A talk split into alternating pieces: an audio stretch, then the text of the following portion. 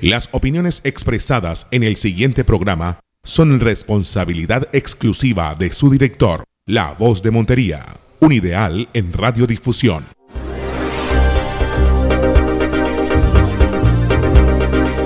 Ahora más vida, un espacio de la Gobernación de Córdoba, Secretaría de Desarrollo de la Salud, para una mejor calidad de vida.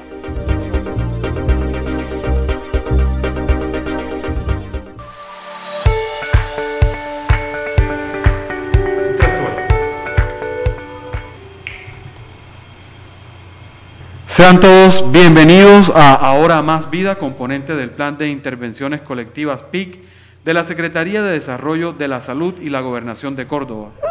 Este espacio es producido, realizado y difundido por Link Comunicaciones.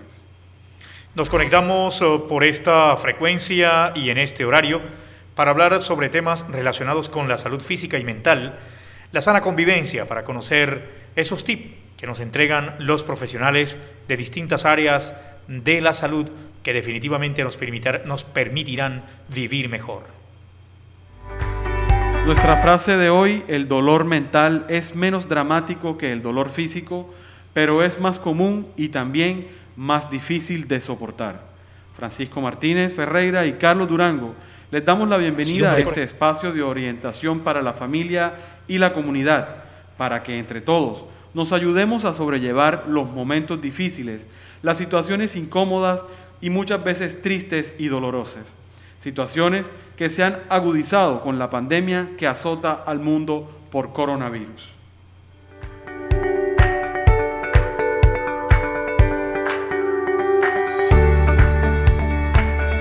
Y también más difícil de soportar.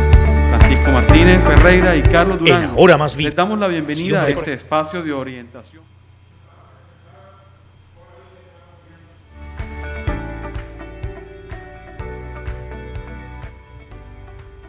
Y precisamente hablaremos hoy del manejo del duelo en tiempos de pandemia.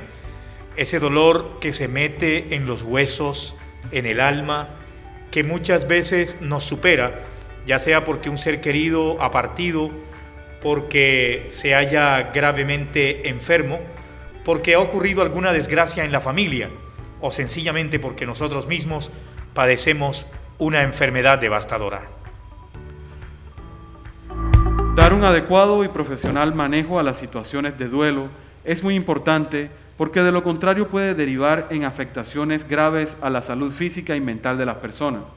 Puede conllevar al aislamiento social, a una depresión profunda y en casos extremos a la muerte misma. Por ello es vital que entendamos este tipo de situaciones y que cuando se presenta un momento doloroso en casa, todos debemos asumir el duelo de manera compartida, con gestos de respeto, consideración, solidaridad y mutuas demostraciones de afecto. Pero para hablar del duelo en tiempos de pandemia, ahora más vida ha traído una experta en la materia. Se trata de Nadis Ballesteros Romero, psicóloga, máster en afrontamiento y manejo de la pérdida del Instituto Europeo Ateneos de Madrid, España, terapeuta en duelo. A ella le damos la bienvenida, doctora Nadis. Muy buenas tardes, gracias por aceptar nuestra invitación. Bienvenida a nuestro espacio Ahora Más Vida. Buenas tardes, me complace mucho estar con ustedes en este espacio. Muchas gracias. Iniciamos nuestra charla con la doctora Nadie Ballesteros preguntándole cuáles son esas situaciones que pueden generar un duelo profundo en un ser humano. Bueno, eh, cualquier situación de pérdida, de pérdida significativa, cada vez que tenemos una pérdida significativa, no solo de un ser querido, cualquier tipo de pérdida, pues genera una crisis y un proceso de duelo que debemos enfrentar los seres humanos. Un duelo que en algunos se hace eh, relativamente corto, en otros mucho más largo, depende también de cada una de las personas porque cada duelo es personal. Entonces, cada vez que tenemos una pérdida significativa, nos enfrentamos a un proceso de duelo. Doctora Nadis, ¿existe eh, algún tipo de terapia para manejar el duelo en familia? Claro que sí. De hecho, en estos momentos es donde se está fortaleciendo eh, esa parte. Anteriormente, pues, cuando las personas no, no lo llevaban en casa, eh, buscaban acompañamiento psicológico, pues lo siguen haciendo, pero ahora mismo en, en este estado en el que estamos o, en el que estuvimos hace unos meses atrás de confinamiento total, eh, las familias pueden desarrollar entre sí eh, vínculos, eh, ejercer entre ellos algunas cosas que les permitan elaborar un duelo dentro del núcleo familiar no necesitan siquiera estar dentro de la misma casa, pueden estar a la distancia, porque bueno, ahora los medios se prestan para eso. Pero es, por ejemplo, fomentar el diálogo, eh, conversar de la persona que no, que no está, de la persona que ha partido, traer a colación sus recuerdos, trabajar los recuerdos de una forma eh, didáctica, por ejemplo, con las fotos, contar historias, hacer un álbum, y sobre todo hablar de la familia, porque es que a veces, del ser querido, porque es que a veces pasa algo y es que la persona fallece y en la familia no se vuelve a nombrar, entonces algunos quedan como si hubieran tenido doble pérdida. Se fue la persona y además se dejó de nombrar en casa, entonces es importante que se comente el diálogo sobre la persona que ya no está. Los que están fuera de casa, que están en otras ciudades, pueden también hacerlo. De hecho, eh, muchas personas que hacen el rosario juntos, virtuales, aunque estén en la distancia. Es, en estos momentos se está viendo mucho y está ayudando a llevar un proceso de duelo más o menos normal. Muy bien, vamos a nuestra pausa para los mensajes institucionales de ahora más vida y al regreso seguimos hablando del manejo del duelo en tiempos de pandemia con nuestra invitada, la psicóloga experta en afrontamiento y, y, manejo de la pérdida, la doctora Nadis Ballesteros, que nos acompaña hoy en Ahora Más Vida. La salud mental de tu familia y sus estados de ánimo los fortalecemos con el amor. Expresa el cariño por tu familia todos los días. Habla, cuéntales tus preocupaciones, tus alegrías y mantén un ambiente de armonía. Ahora Más Vida, una campaña de la Gobernación de Córdoba y de la Secretaría de Desarrollo de la Salud. Cuando sientas depresión o te agobia el estrés, cuenta siempre hasta 10, utiliza la razón. Tolerancia y comprensión te darán salud mental para no causarle mal al seno de tu familia. El amor siempre concilia, tendrás paz espiritual. Cuenta hasta 10. Respira y relájate. No dejes que el estrés te quite la tranquilidad. Toma tiempo entender la nueva normalidad. No olvides en medio de esta pandemia cuidarte, usar el tapabocas, lavarte frecuentemente las manos con agua y jabón y mantener el distanciamiento social. Una campaña de la Gobernación de Córdoba y la Secretaría de Desarrollo de la Salud.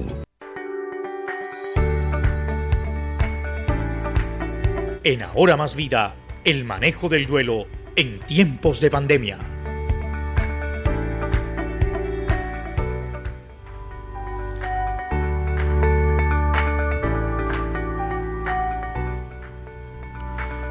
Doctora Nadis, continuamos aquí en Ahora Más Vida. Yo tengo una pregunta. ¿Cuál debe ser la actitud o las acciones que deben asumirse frente a una situación de duelo? Si yo tengo un familiar o un, o un amigo cercano que está viviendo una situación de, duelo, ¿cuál es esa actitud que yo debo eh, adoptar frente a ella para hacerlo de, de, alguna manera sentir bien o respetarle su dolor? Bueno, lo primero es que seamos empáticos con esa persona, ¿verdad? Es saber entender que está por un proceso de duelo. A veces nosotros fallamos en el momento que queremos ayudar a esa persona y en ese afán o ese deseo de que esté mejor, buscamos consolarla y le pedimos que no llore, que ya todo va a pasar, que tiene que ser fuerte. No, la persona debe vivir su proceso de duelo a su ritmo, ¿verdad? No me pidas que sea fuerte cuando perdí mi hijo. No me pidas que no llore cuando tengo un dolor muy grande porque perdí mi madre. Entonces nosotros debemos estar ahí, comprender su dolor, de alguna forma eh, Si nosotros no hemos vivido una pérdida como la que está viviendo ellos, es en ese momento ponernos en sus zapatos. Si ya la vivimos, pues tenemos la experiencia. Si no la hemos vivido, es entender que debe ser algo muy doloroso. Ahora, cuando tenemos una persona cercana, un familiar, un amigo que está en un proceso de duelo, lo importante es que ellos sientan que nosotros estamos ahí como un apoyo, ¿verdad? Es hacerles sentir que para nosotros es importante que esté bien, es preocuparnos por sus cosas. Eh, hay momentos, por ejemplo, que ocurren desde el principio cuando pasa la, la novedad, pierde la, la vida la persona y, y la gente queda en shock. Es el momento más angustiante, la persona entra en estado de negación. En ese momento nosotros, ¿qué podemos hacer? Ayudar con los trámites, que es lo más difícil, ¿verdad? Y que esa persona sienta que de alguna forma alguien está con ella, porque cuando la persona pierde un ser querido se siente solo, aislado, siente que ese es su dolor. Y lo importante entonces es compartirlo. Ahora, a veces nosotros, como les decía ahorita, en ese afán de ayudar, también llegamos y empezamos a hablar y a aconsejar y a decir cosas. Cuando una persona que está en proceso de duelo lo que necesita no es escuchar, sino que lo escuchen. Entonces nosotros debemos en ese momento fomentar la conversación con esa persona y, y cuando la comentamos ella dirá de qué quiere hablar, ella forma los temas. Muchas veces ellos les gusta hablar de la persona que ha partido, empiezan a contar sus recuerdos, sus anécdotas, lo cómo fue la vida y debemos estar prestos a escucharlo. Algo muy importante es que cuando nosotros queremos eh, o buscamos a esa persona para dialogar, para escucharlo, debemos estar con el tiempo suficiente para atenderlo. No es como que, ¿cómo estás? Y no espero la respuesta.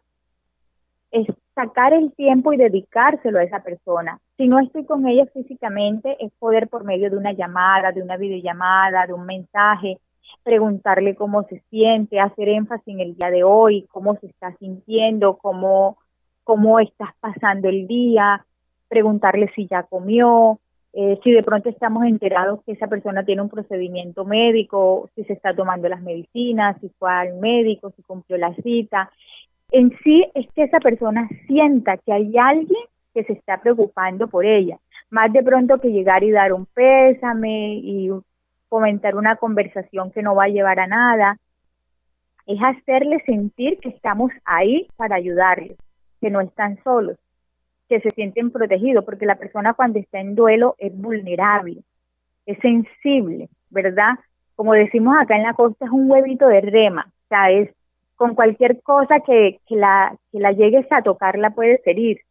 Entonces, es estar ahí, estar ahí presente, aunque no sea físicamente, es hacerle sentir que cuenta con alguien y que está respaldada.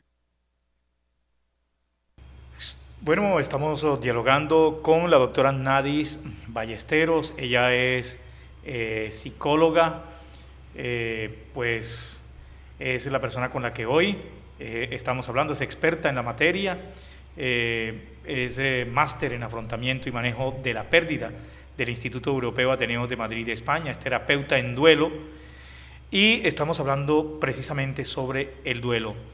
Doctora Nadis, bueno, ¿Es mito o realidad que cuando una pareja lleva mucho tiempo viviendo juntos, esposos, por ejemplo, que llevan 40, 50 años viviendo, y uno de los dos fallece, al poco tiempo fallece la pareja sobreviviente, el cónyuge? Uno aquí dice, no, se lo llevó o se la llevó, es lo que uno aquí coloquialmente dice.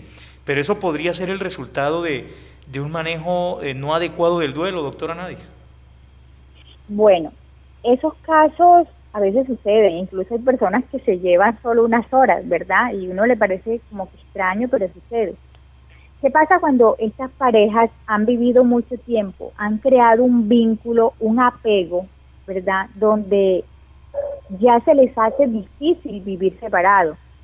Cuando una persona enviudece, eh, mire, dicen que la muerte más dura es la de un hijo, pero cuando una persona ya ha criado sus hijos, ellos se van, hacen su hogar, quienes quedan en realidad son ellos dos, es, es la pareja, es eh, es esas dos personas que se han dado todo el uno al otro.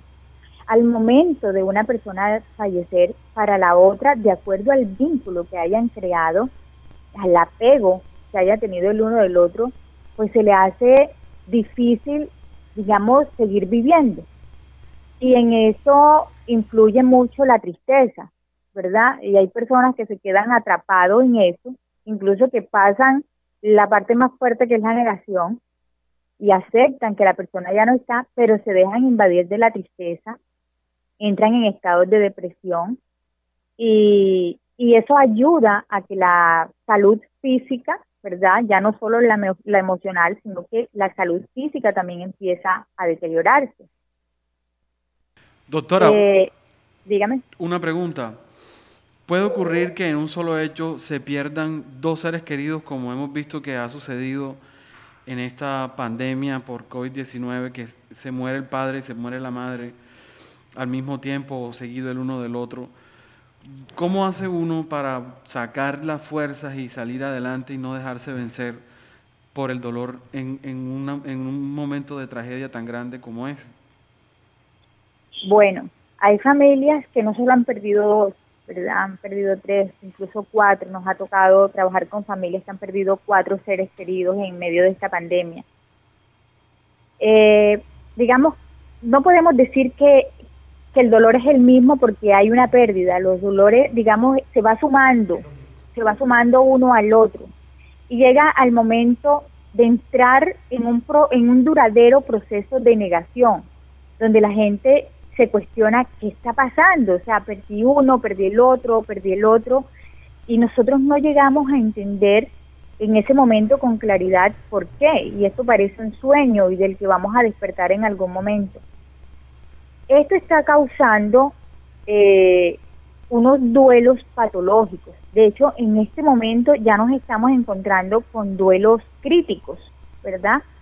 Y son esos duelos de que la persona no los acepta y ya hay, hay familiares, en este caso, por ejemplo, estoy trabajando con una señora que perdió a su mamá y perdió a su hermana y a su tía. Fueron tres personas entre mayo, junio y julio. Y esa persona en estos momentos está en un duelo crítico donde le tocó buscar ayuda psicológica porque en un momento llegó a pensar que era un sueño del que ya no despertaba y ese esto no es real, no es real, no es real y se estaba metiendo en ese tema de que esto no es real y pues nos tocó trabajar como traerla así, esta es la realidad. Entonces ahora vamos a trabajar sobre la realidad que tenemos. Esto en el momento, quizás nosotros no, no vamos a lograr notar en este momento lo difícil que es para un ser, para un, para una persona haber perdido varios seres queridos dentro de esta pandemia. Quizás se va a hacer más notorio dentro de unos meses, ¿verdad? cuando la persona eh, se haya enfrascado en, un, en una etapa, en una fase y no salga de ahí, pero es porque se le han acumulado esos duelos y está chocada en una etapa de negación, de ira, de rabia y no avanza. Entonces el duelo se va a hacer eh, prolongado, va a pasar los meses, incluso los años y de pronto la persona va a estar estancada. Eso es lo que va a suceder con algunas personas que han perdido varios seres queridos en este eh, en, en una sola época, en esta crisis que estamos viviendo. Muy bien, estamos eh, dialogando a, a esta hora con eh, la doctora Nadis eh, Ballesteros Romero, es psicóloga, eh, máster en afrontamiento y manejo de la pérdida, hablando precisamente sobre el manejo del duelo en tiempos de pandemia. Va- y se siente con mucho poder cuando tiene dinero a montón. Y se siente con mucho poder cuando tiene dinero a montón. Y esta piensa de que él es el rey y se olvida de que existe Dios. Y esta piensa de que él es el rey y se olvida de que existe Dios. No se acuerda que se va a morir y que solo se lleva el cajón. va a morir, que solo se lleva el cajón. Y ni eso, porque el cajón es el que lo lleva él. Cierto, compadre Rafael Rodríguez, el cuco.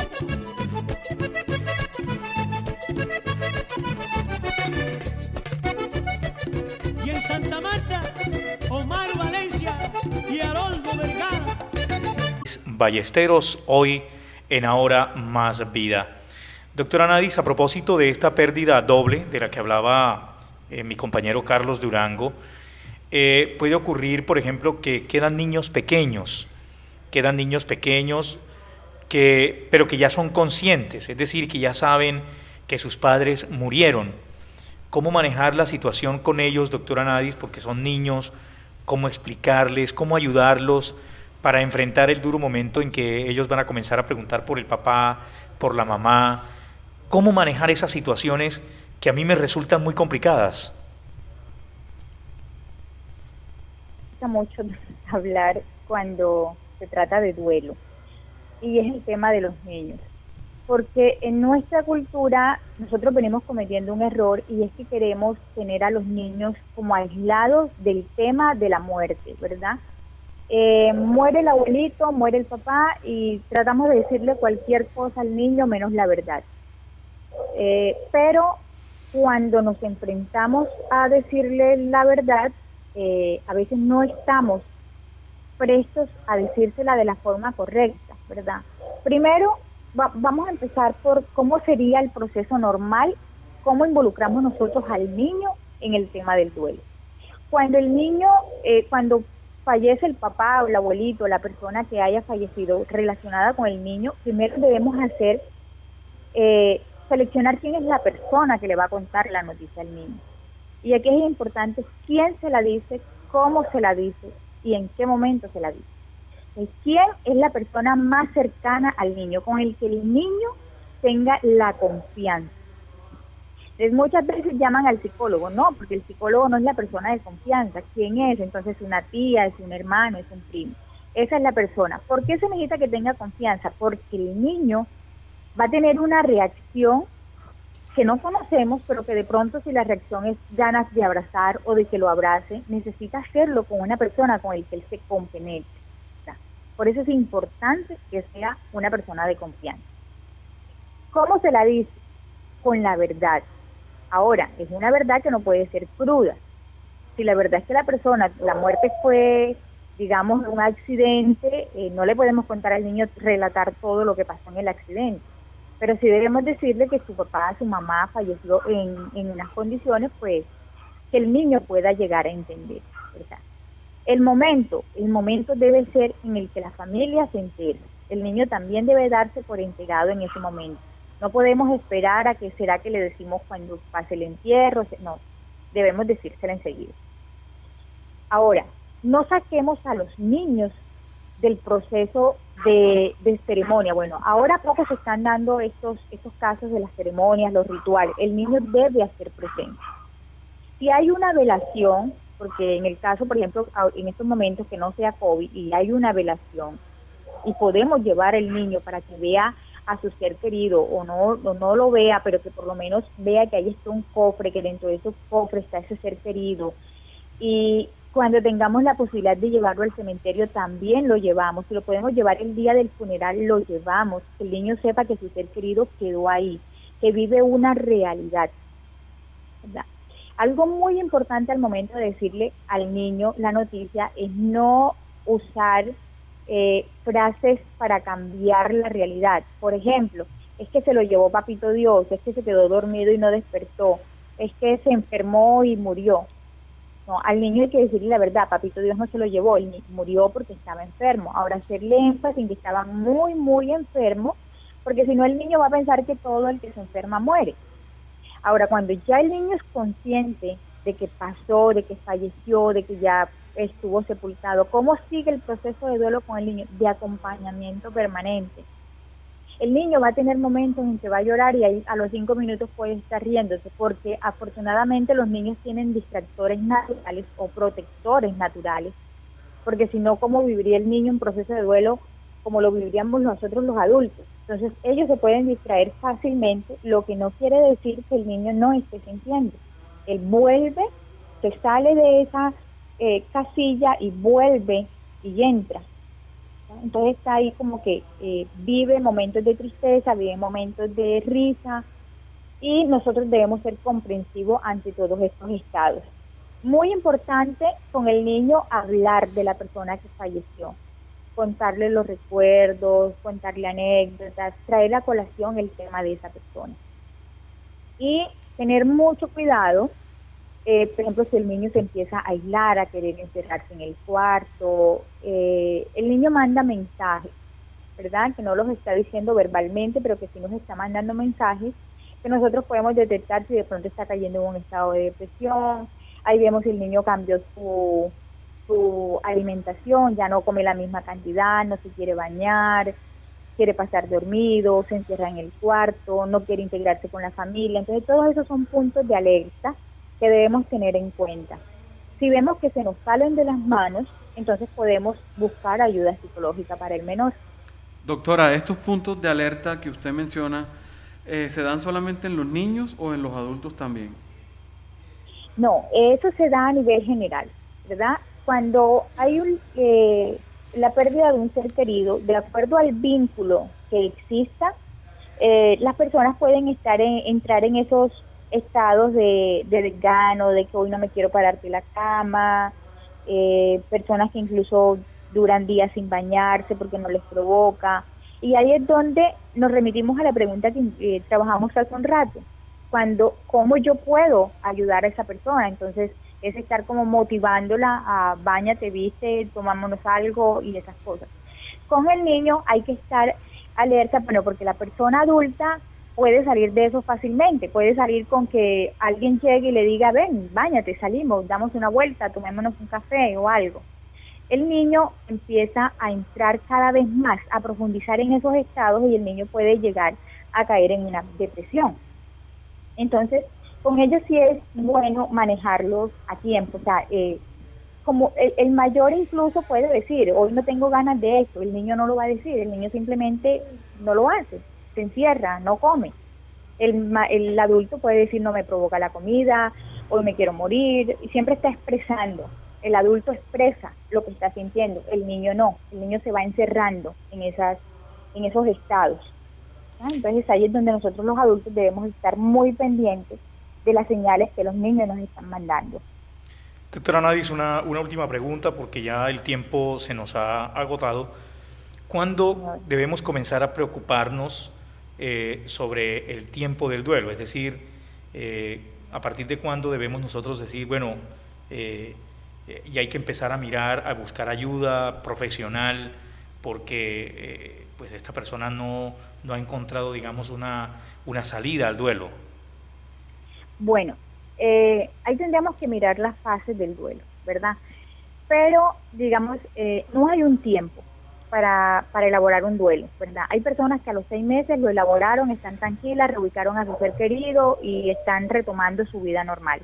Hay personas que llevan año y medio y todavía eh, no han podido superar o elaborar su duelo. Pero cuando nosotros debemos preocuparnos, bueno, y esas fechas son normales, porque cada duelo es personal y eso depende del vínculo que yo haya tenido con esa persona. Pero cuando yo me debo preocupar, y ahí entran las fases, ¿verdad? Por ejemplo, la primera fase que es la de negación, donde la persona no acepta, esa fase puede durar entre unas horas y una semana. Pero si al mes la persona sigue llorando como el primer día y no acepta que su ser querido haya fallecido, ya ahí podemos, eh, digamos, eh, sentir una alerta. Y buscar ayuda. La segunda fase, que es la de la ira, la rabia, cuando nos cuestionamos y todo eso, eh, la persona en un mes, dos meses, tres meses es normal, pero si a los seis meses, a los ocho meses la persona todavía sigue peleando con el mundo y culpando a todo el mundo de la muerte de su ser querido, eh, también debemos ponernos en alerta, porque ahí es donde eh, ocurre que los duelos no se elaboran, ¿verdad? No es la duración para elaborar el duelo, sino la duración de las etapas. Porque las personas tienden a encasillarse en una etapa o en una fase, ¿verdad? O llegan a la fase de la tristeza, que es la misma de la depresión, y ahí las mata la tristeza y no pasa, no evolucionan. Entonces, cuando nosotros vemos que son cosas que no son normales dentro de lo general que es el duelo, nosotros podemos decir, bueno, cinco meses y la persona no deja de llorar, Ahora, es normal que yo dentro de un año todavía llore a mi ser querido, que será mi ser querido porque me duele, porque lo recuerdo. El caso es que, por ejemplo, si hay llanto constante, o si hay rabia constante, o si vemos que esa persona mantiene deprimida, O, por ejemplo, lo que yo les decía de no bañarse, de no comer, eso se da en los primeros días, de, durante el primer mes. Pero si a los tres meses la persona todavía está en eso, yo debo buscar ayuda. Entonces son como los, los signos de, de alarma que debemos entender en esa persona y buscar ayuda para ellos. Doctora Nadis, muy amable ha sido usted, muchas gracias. ¿Usted hace consultas eh, también? Digamos, ¿dónde la puede conseguir alguien que, que, quiera consultar, que tenga alguna dificultad y que necesite eh, ayuda profesional? ¿Dónde debe buscar la doctora Nadis? Bueno, nosotros tenemos nuestro consultorio en la carrera 8A, número 3310, aquí cerca del centro. Y bueno, también por teléfono apartamos las citas y en estos momentos estamos teniendo también citas virtuales. Y pues mi teléfono si me permiten, lo doy al público. Claro que sí, doctora, adelante. 310-533-8221. Ahí pues nos podemos contactar si alguna persona necesita en estos momentos. Repita el número, repita el número, doctora. 310-533-8221. Muchas, muchas gracias, doctora Nadis, por acompañarnos esta tarde. Muchísimas gracias a ustedes por la invitación, muy amables. Muy bien, es la doctora Nadis Ballesteros, es eh, psicóloga especialista en eh, afrontamiento y manejo de la pérdida del duelo. Del Instituto Europeo Ateneos de Madrid la tuvimos invitada en el día de hoy. No podemos irnos sin dar a conocer hoy eh, los temas de COVID-19. Hoy se han presentado 300 nuevos casos, se reportan en el departamento de Córdoba y pues hay cuatro personas muertas asociadas al COVID. En Cereté una, Montería una, San Antero una y en San Pelayo una. Carlos, nos despedimos entonces hoy. Muchas gracias a todos los oyentes que nos acompañan aquí todas las tardes en La Voz de Montería. Esto es Ahora Más Vida. Recuerden que pueden seguir nuestras redes sociales, arroba Ahora Más Vida en todas las redes sociales. Muchas gracias y nos vemos en una nueva ocasión.